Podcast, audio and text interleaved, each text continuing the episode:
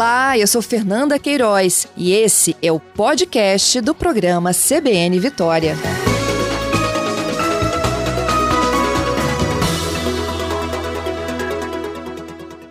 Felipe, seja bem-vindo aqui ao CBN Vitória. Bom dia.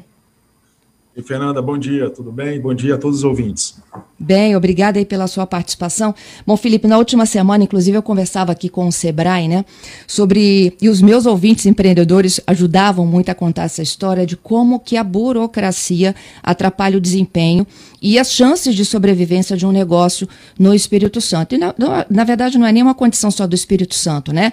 É, é, eu acho que é uma, é uma, condição nacional. Mas é agora eu queria trazer o seu olhar e também o que, que você conseguiu levantar de dados para nos colocar nessa condição sobre ambiente de negócios. Perfeito. É, o relatório do Business ele é feito pelo Banco Mundial há mais de 10 anos e este ano, com os dados colhidos no ano passado, foi a primeira vez que todas as capitais do Brasil também participaram desse estudo. O estudo envolve cinco áreas especificamente: Quanto tempo demora? Como é que é feita a abertura de empresas? Como é que se faz para conseguir ah, um alvará de construção de determinado empreendimento? Como é que se dá um registro de uma propriedade frente aos cartórios de, de registro de imóveis, cartórios de notas, palavratura de escritura? como que ocorre o pagamento de tributos de forma geral e como que se dá uma execução de contratos. E por execução de contratos se compreende justamente a necessidade de se levar uma demanda ao Poder Judiciário e sair dela vitorioso com a indenização efetivada. Então foram as cinco grandes áreas que nosso escritório contribuiu com essa pesquisa para o Banco Mundial. Ok, vamos então começar com a primeira área. É, a primeira área é abertura de empresa. O Espírito Santo teve até uma posição muito boa, de fato, no Espírito Santo, na capital de Vitória. A gente tem uma facilidade, o procedimento é online. É, e isso fez com que tivéssemos uma posição muito boa no comparativo do Brasil. Essa pesquisa, um dado interessante, que ela é feita em 190 países, quase 200 países. Então, isso serve para demonstrar justamente o grau de importância do ambiente de negócio para o seu desenvolvimento. E a abertura de empresas certamente é o passo um para tudo isso acontecer. Uhum. Em média, quanto tempo a gente gasta na capital Vitória para abrir um negócio? É 29 dias. Em torno 29 de 29 dias? dias 29 dias, na verdade, é a média brasileira. No Espírito Santo, a gente tem uma média um pouco menor, de 15 dias. Isso é muito bom, não, Felipe?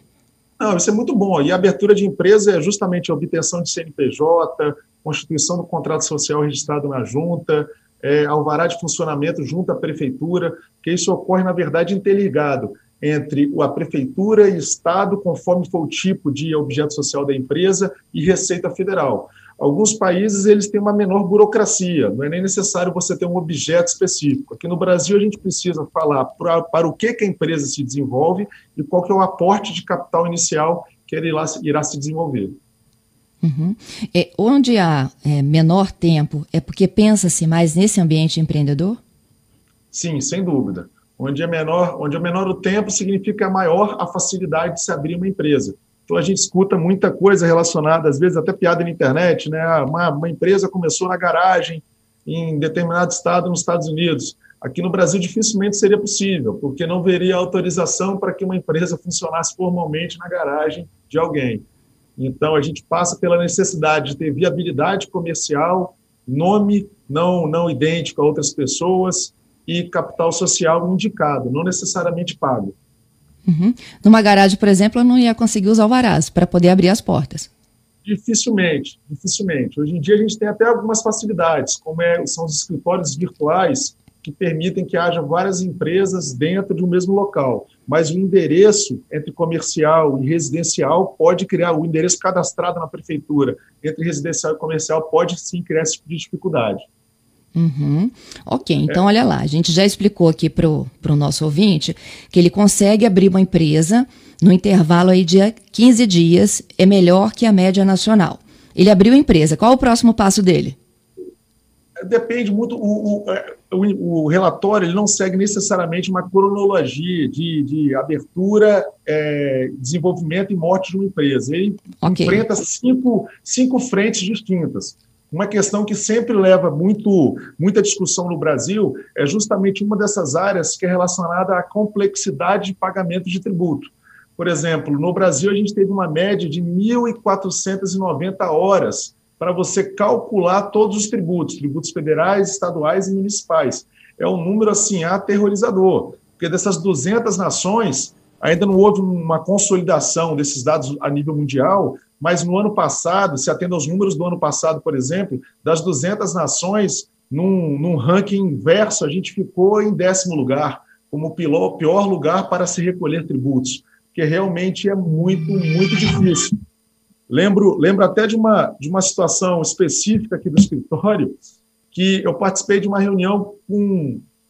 De, deveria ter em torno de 15 profissionais para discutirmos um artigo de uma lei relativa a parcelamento de tributos. Daí você vê assim a complexidade que se dá pagar tributos. A gente fala muito no Brasil, faz parte do dia a dia nosso, reclamar da carga tributária, da quantidade de tributos. Só que isso, na verdade, é uma meia-verdade. O relatório ele aponta que o maior problema no Brasil, comparado aos países desenvolvidos, aos países emergentes, não está na carga tributária, e sim na inteligência dela, onde que ela está onerando e qual que é a complexidade desse recolhimento. O Felipe, isso então a reforma tributária em si ela não solucionaria? A reforma tributária em si, uma das grandes características que tem sido vendidas para a gente, desses, dessas emendas, desses vários projetos, é justamente a simplificação. Que a gente tem vários tributos que incidem sobre a mesma base de cálculo, o que é uma inconsistência. Por exemplo, a gente fala de PIS e COFINS, são dois tributos distintos e eles incidem sobre o faturamento. A gente fala de imposto de renda e contribuição social sobre o lucro líquido e eles incidem sobre a renda da empresa. Então, você poderia unificá-los, isso por si só teria um ganho prático junto às empresas. Isso sem falar na metodologia do cálculo matemático. Muitas vezes o tributo incide sobre o tributo, sobre ele próprio, o que leva não só a aumentar a carga tributária, como ter uma maior dificuldade do seu cálculo. Então, a reforma tributária, uma das grandes dos grandes aspectos, pelo menos que eu vejo, não é a redução de tributo em si, mas principalmente a simplificação. Isso é algo, é uma pauta necessária, uma pauta urgente que já vem com atraso já. Entendo, mas a proposta de unificação, ela resolveria em partes, porque se o pagamento continuar complexo, Concordo, concordo, mas a unificação faz parte de um dos degraus para torná-los menos complexos. Inclusive, Entendi. esse é um dos apontamentos, até nesse relatório do World Bank, que a necessidade de unificação de determinados tributos é de forma urgente. Uma empresa, no seu dia a dia, ela recolhe imposto de renda, CSLL, PiscoFins, contribuição previdenciária, SAT, RAT, são muitos tributos, muitas obrigações acessórias que levam a esse número estarrecedor de 1.490 horas para se calcular o tributo, coisa que é muito distinta é, no, no cenário, no âmbito mundial. Isso tudo com datas diferentes, né, de vencimento. Perfeito, muito bem colocado. É como se todo datas... dia você tivesse que lembrar de pagar um tributo, né? Não, datas completamente diferentes e, empresas, por exemplo, que têm é, é, é, abrangência nacional, ela tem uma dificuldade não só com essas datas, mas como também de metodologia distinta de um estado para outro. Então, a gente vive um emaranhado de normas desconexas que nem sempre conversam entre elas. E, muitas vezes, ela corre a diferença é a miúde. Se comparar uma motocicleta de determinada cilindrada, vai ter uma tributação de CMS, de outra cilindrada, outra tributação.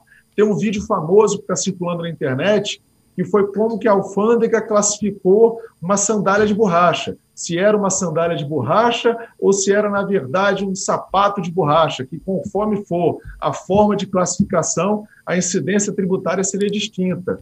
Então é tudo, é tudo realmente muito, muito difícil. A própria composição, às vezes, de ingredientes em determinado alimento leva em consideração a característica tributária. O açúcar, ele varia a carga tributária conforme o tipo dele. Então são essas curiosidades que nos levam realmente a não exagerar quando fala que no Brasil a gente vive aí um manicômio tributário. Uhum. E sem falar na, na, guerra que existe entre os estados, né? É, essa guerra, essa guerra, ela até certo ponto eu vejo até como saudável, faz uhum. parte de um estado querer estimular seu desenvolvimento, é, criando um ambiente mais interessante para determinada empresa aportar, aportar no seu, no seu, no seu respectivo estado. Então, determinado estado oferece um benefício tributário, ou um benefício até de propriedade. Espírito Santo pode uma empresa verificar a possibilidade de se inscrever num desses leilões para receber uma área condicionada à implementação de uma indústria e empregar X pessoas. Então, isso faz parte, na verdade, de um contexto de concorrência federativa que até determinado ponto é sim interessante. Não acho que a guerra fiscal, apesar de ser um dos objetivos da reforma tributária, venha a acabar. Exatamente. Exatamente. Mas aí como que ela poderia permanecer? Se a gente tentar pelo menos unificar a parte dos impostos, ela ficaria com a disponibilidade dos estados de entregarem outros tipos de incentivos? Perfeito. Eu acho que os estados sempre vão ter criatividade para estimular as empresas a portem lá. O que a gente precisa saber dessa reforma tributária é qual que vai ser a efetiva entrega dela, porque muito tem se falado, várias diretrizes, a gente tem alguns, alguns cenários assim que possivelmente serão implementados, como a unificação de determinados tributos, a tributação sobre dividendos, essa questão de aumento do tributo de herança, algumas questões a gente sabe que possivelmente virão. Só que fica muito, sabe, Fernanda, em caráter especulativo enquanto a reforma não é efetivamente apresentada e avançada no Congresso. Entendido. Bom, Felipe, e o então. Espírito Santo, um dado interessante é que nessa, nessa pesquisa do Banco Mundial, o que nos levou a essa penúltima posição foi justamente essa questão da necessidade de automação dos procedimentos frente ao judiciário. Isso é um passo que a gente tem dado é, no do ano passado para cá, um passo muito importante, um avanço muito importante que houve no judiciário capixaba local, e isso tende a melhorar os nossos números no próximo ano já. Excelente. Então a gente já passa lá para mediação, execução de contratos e, e, mediação de litígio? É, o que, o que nos levou a essa questão da, como eu falei agora há pouco, o que nos levou a esse atraso, essa colocação muito ruim, foi a necessidade de automação digital eletrônica nos processos. E esse avanço já foi implementado. Um outro ponto da pesquisa, que aí a gente está, na verdade, na, na vala comum, é no registro de propriedade, a dificuldade que a gente tem para lavrar uma escritura, é, e registrá-la junto ao cartório. A gente tem custos não convidativos que faz com que grande parte do brasileiro, não obstante adquiram é, determinado imóvel por instrumento particular, por um contrato de promessa de compra e venda, não façam o devido registro ao cartório, por conta dos emolumentos cartorários, por conta do custo de ITBI, e a gente tem essa figura enigmática do laudêmio ainda por cima em grande parte dos terrenos de Vitória, que é um custo de 5% que é pago à União Federal quando ele for caracterizado como o famigerado terreno de Marinha. E é por isso que existem os contratos de gaveta. Por isso, esse nome é um nome, é um nome assim muito, muito pesado que não necessariamente significa que ele seja ilegal. A gente chama, às vezes, contrato de gaveta para falar um contrato que é ilegal e aquele contrato que não virou uma escritura pública, sabe? Então, tem um contrato de gaveta, que é um contrato particular, que ele deveria ter seu fim no registro. Só que muitas pessoas deixam de fazê-lo porque, de fato, as despesas são muito, muito expressivas frente à aquisição de um imóvel. 11 horas e 4 minutos, já estamos aqui de volta. Eu retomo a minha conversa com o entrevistado Felipe Riz, que a gente fala sobre os resultados de um estudo divulgado pelo Banco Mundial, esse estudo, e que traz aqui né, a, a, condição do Espírito Santo. O estudo foi validado aí com referência às capitais brasileiras, e aí no caso nosso de Vitória, como é que a gente se posiciona nesse ambiente de negócios ambientes de negócios em relação aos demais estados e também a países. Felipe já trouxe aqui informações muito importantes, como por exemplo, né, a gente tem é, indicadores menores, ou seja, que são mais positivos para abertura de empresas. No entanto, a gente avança um pouco né, na burocracia quando a gente fala desse ambiente é, virtual de processos quando envolve o judiciário. O Felipe, antes de eu encerrar aquele negócio de gaveta, né, o, o contrato de gaveta, quando a gente falava lá né, da, das questões judiciais, judiciais, a gente fala de, de ter o judiciário todo hoje já digitalizado, informatizado? É perfeito. Isso, na verdade, é uma fase. O Espírito Santo, a Justiça, vamos separar: tem a Justiça do Trabalho, a Justiça Federal e a Justiça Estadual. A Justiça Estadual é onde grande parte das demandas são levadas. Ações de divórcio, ações de indenização simples, daí por diante. E na Justiça Estadual, a gente está vivendo uma fase de implementação do processo eletrônico. Isso ainda não chegou ao fim justamente por falta dessa concretude, dessa finalização, dessa migração, é que estamos numa, numa posição tão ruim assim nesse relatório. Isso aí. Vamos continuar então na sua análise aí. Você me falava dos custos cartorários, por isso que tem muita gente ainda com contrato de gaveta. Não passou à frente, né? Não se registrou. Perfeito. E o relatório ele aponta justamente a complexidade disso. Quando a gente fala do cenário de cartório, muitas pessoas, até operadores de direito, se confundem. O que é um cartório de notas, onde se lava a escritura? O que é um cartório de registro, onde se guarda a matrícula que essas escrituras serão levadas? O que é um cartório de registro de pessoa física e jurídica? Então, o Brasil ele tem realmente essa tradição portuguesa que nos leva a uma complexidade tal e isso acaba gerando maiores custos e dificuldade. E o valor da propriedade no ambiente de empreendedorismo tem um valor central. A segurança de aquisição, o grau de robustez frente a eventuais questionamentos, tudo isso foi levado em consideração por conta desse trabalho junto ao Banco Mundial. E não é assim nos demais países? Muitos países têm talvez menos etapas. Foram identificadas várias etapas. Salvo engano, para se registrar uma propriedade, nesse relatório são 11 etapas que foram identificadas no Brasil. E nisso aí o Espírito Santo ele está na média brasileira, não está nem à frente nem, nem a quem, estamos na média. Essas 11 etapas levam em consideração essas fases de ter que recolher tributos de transferência, nem todos os países existe um tributo para transferência. Aqui no Espírito Santo, na capital Vitória, existe um tributo chamado ITBI, que é esse imposto de transmissão de bens imóveis. Tem um custo de 2% sobre o valor econômico. Então, não basta só você lavrar uma escritura e pagar os emolumentos ao cartório você também precisa levar essas informações junto ao município de Vitória ou ao respectivo município que esse imóvel está localizado, e o município vai ter um determinado prazo, normalmente de até 15 dias, para que haja essa, para que faça a avaliação. Em cima dessa avaliação, você pode concordar com ela, daí pagar esses 2%, 2% é a alíquota básica do município de Vitória, ou você pode eventualmente questioná-la para discutir eventual inconsistência que na sua percepção tem na avaliação do imóvel. Entendido. Ó, é, Felipe estava falando né, de processos. No caso do registro de propriedade, são 16 procedimentos, é isso?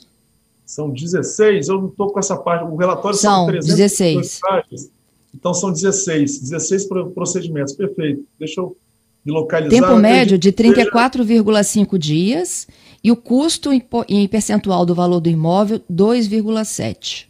É, 2% de tributo, esse 0,07 aí são os emolumentos de, de, eventuais outras taxas envolvidas. Não considerou nesse estudo uma característica do município de Vitória que eu falei há pouco, que é os 5, são 5% de laudêmio frente a grande parte dos imóveis localizados no município de Vitória.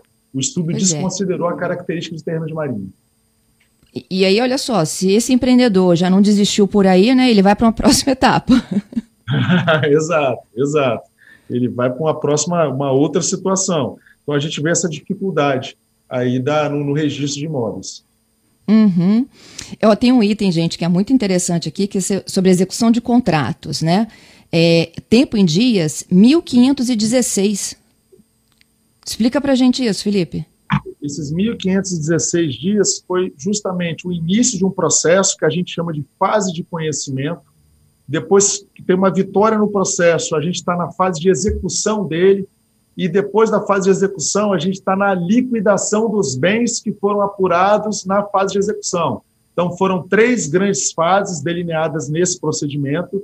Quem várias pessoas colaboraram com essa pesquisa no Espírito Santo, junto ao nosso escritório, inclusive servidores públicos, e foi constatado essa demora, que é um tempo médio, na verdade, Muitas vezes a gente pode alcançar processos que vão tramitar menos de, de quatro anos, outros processos até sua finalização, e por finalização se entende não a mera vitória, que é algo muito comum na justiça. Ah, obtivemos uma sentença favorável, mas isso por si só não é o suficiente. O que é considerado finalização do processo é a efetivação plena desse comando judicial, que é a obtenção desse bem e liquidação dele frente ao exequente, frente ao autor, frente ao vencedor do processo. Isso em primeira instância.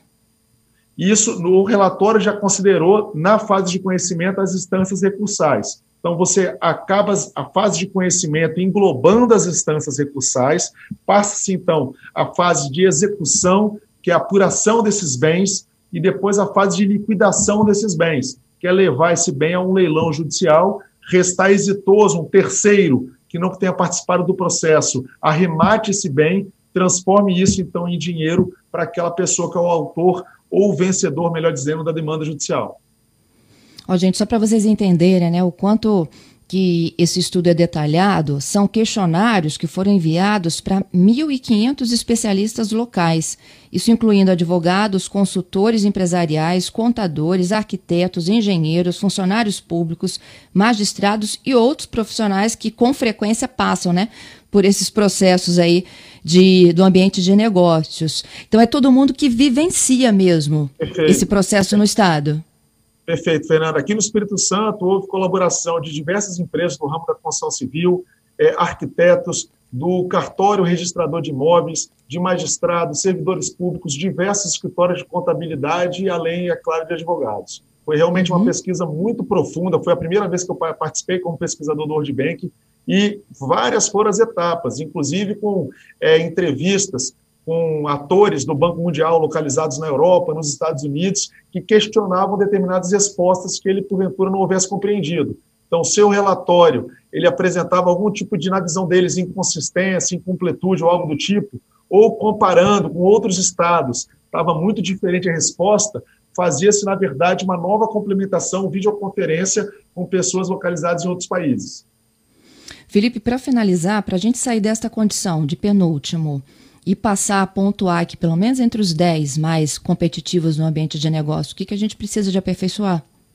Eu acho que o Poder Judiciário, Capixaba, já deu um passo enorme, que é justamente o início dessa digitalização dos processos. Então, a gente está acompanhando essa migração, tem acontecido a passos largos do ano passado para cá. Eu acho que a pandemia, se é que a gente pode falar que tem alguma parte boa, teve esse impacto positivo na migração com uma maior velocidade do ano passado para cá para os processos se tornarem eletrônicos.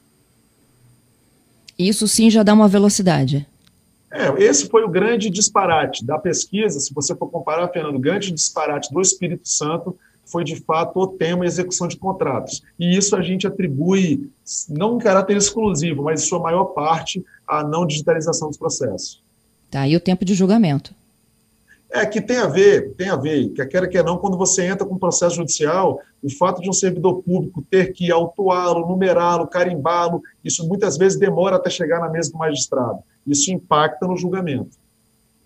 Tá certo. Queria te agradecer, viu, Felipe, por dividir conosco essas informações. Ok, isso. Privilégio participar dessa entrevista. Muito obrigado pelo convite. Continua à disposição. Eu... Muito obrigada. Eu que te agradeço aí pela gentileza. Felipe Risque conversando conosco. Ele colaborou com o Banco Mundial na aplicação desse estudo no Espírito Santo. Ele pontuando o que, que a gente precisa de aperfeiçoar para a gente melhor pontuar no ambiente de negócios, né? O quanto a gente figura aí no passo a passo que vocês ouviram. Tem alguns ouvintes aqui, olha, dizendo, ufa, eu já estava pensando até em desistir de abrir é, o meu negócio. Não vamos desistir. O que a gente precisa é de lutar para que esses serviços se tornem mais ágeis em benefício de você, né? Que é empreendedor ou consumidor. É a cobrança, viu? E a fiscalização.